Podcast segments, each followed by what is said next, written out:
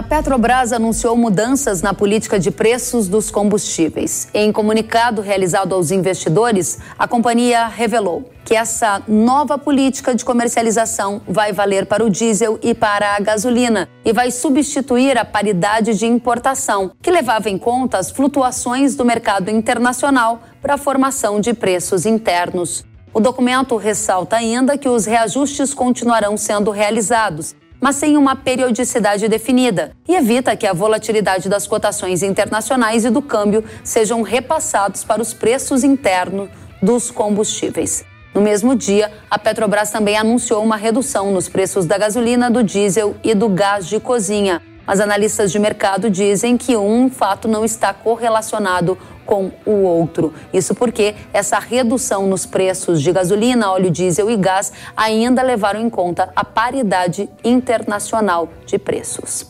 E durante a coletiva de imprensa, o presidente da Petrobras, Jean Paul Prats, explicou a nova política e revelou que o método se trata de um abrasileiramento dos preços. Abrasileirar o combustível era uma das promessas de campanha e estava no plano de governo de Lula. Vamos ver o que disse o Prates.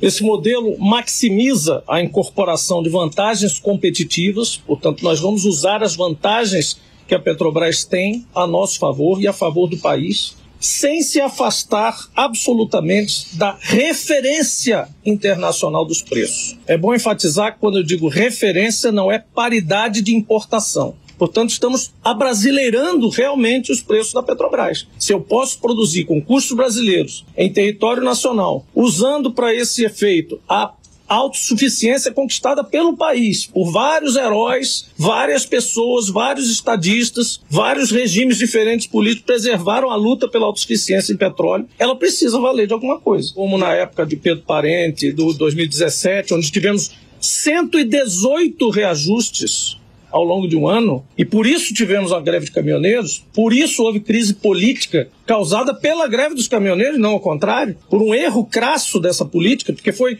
de repente, foi feito um preço de paridade de importação no Brasil que nunca na história do país houve, nem em termo nenhum, em termo nenhum, desde Getúlio Vargas, que nunca o Brasil tinha a volatilidade imediatamente trazida para o seu mercado interno, como foi em 2017. Acho que nós estamos garantindo aqui, não é, ministro? É menos volatilidade, que é muito mais importante, muito mais importante. Né? É menos sujeição à volatilidade especulativa internacional.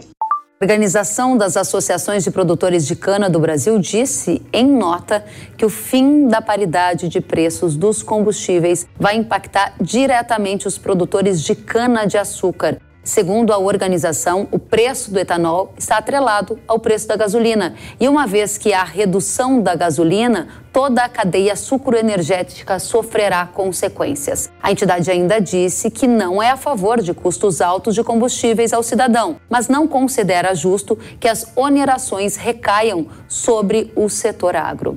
Já a União da Indústria da Cana-de-Açúcar e Bioenergia, que responde por 50% da produção nacional de etanol, disse que vai aguardar mais detalhes para se manifestar sobre o tema.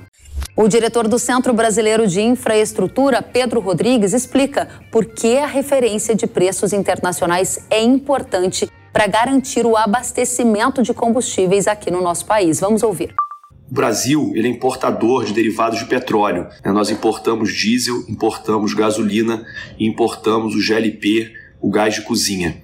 Então, o não uso da PPI, ele de certa forma aniquila do mercado os importadores privados que hoje fazem essa importação e garantem o abastecimento do mercado nacional. Quando você não usa PPI e acaba usando uma política não transparente na precificação por parte da Petrobras, que é o maior agente do refino, né, com 80% da capacidade de refino nacional, ela desestimula esses agentes importadores privados a fazer essa importação porque eles não têm perdem né, a transparência e a previsibilidade dos preços. Então, o risco disso acontecer é a gente não ter esses importadores atuando no mercado, um, por um lado, podendo ter desabastecimento, já que a gente precisa desses derivados, e por outro, talvez transformando a Petrobras na única importadora de derivados de petróleo e aumentando ainda mais o poder de monopólio da companhia. No passado, essa PPI já não foi, não foi usada durante um período aqui no Brasil, entre 2014 e 2015 o que trouxe grandes prejuízos à Petrobras, já que a empresa era obrigada a importar combustível mais caro e vender combustível aqui dentro mais barato. Se a gente olhar entre 2014 e 2015, né, a importação, a defasagem, a diferença entre a importação, o preço da importação e o preço vendido no Brasil cresceu né? E esse, essa diferença, esse prejuízo, ele foi todo absorvido pela própria Petrobras, gerando um rombo de caixa na, da, da empresa da ordem de 40 bilhões de dólares. A gente pode ver esse mesmo, essa mesma defasagem, essa mesma diferença nesse período entre 2014 e 2015, pouco de 2016, também como a defasagem trouxe essa, esse prejuízo né, e essa diferença de preço entre o mercado interno e o mercado internacional era todo suportado também pelo balanço da Petrobras. A Petrobras vai continuar vendendo, vai ser a única importadora e vendendo combustível importado mais caro e nacional mais barato? Como vai ser feito esse mix de preço? Então, essa pergunta de como vai ser operacionalizada a nova política de preços ainda está em aberto. Sem falar na perda de competitividade que isso pode causar para outros combustíveis, como por exemplo o GNV, no caso dos carros, né, do gás natural colocado nos carros, e principalmente do etanol, um biocombustível que ajuda muito o Brasil, principalmente em razão do meio ambiente. Se você cria distorções no preço da gasolina, vendendo gasolina mais barata, isso significa dizer que o etanol perde competitividade. Ou seja, as pessoas deixam de abastecer os seus carros com etanol e passam a abastecer com gasolina. Quem perde com isso é a indústria etanol, uma indústria brasileira consolidada, além do meio ambiente. Pedro Rodrigues, muito obrigada pelos esclarecimentos e as suas avaliações de impactos no Brasil dessa mudança na política de preços da Petrobras e também para os impactos no setor do agro brasileiro, que já demonstrou preocupação sobre esse tema. Obrigada a você.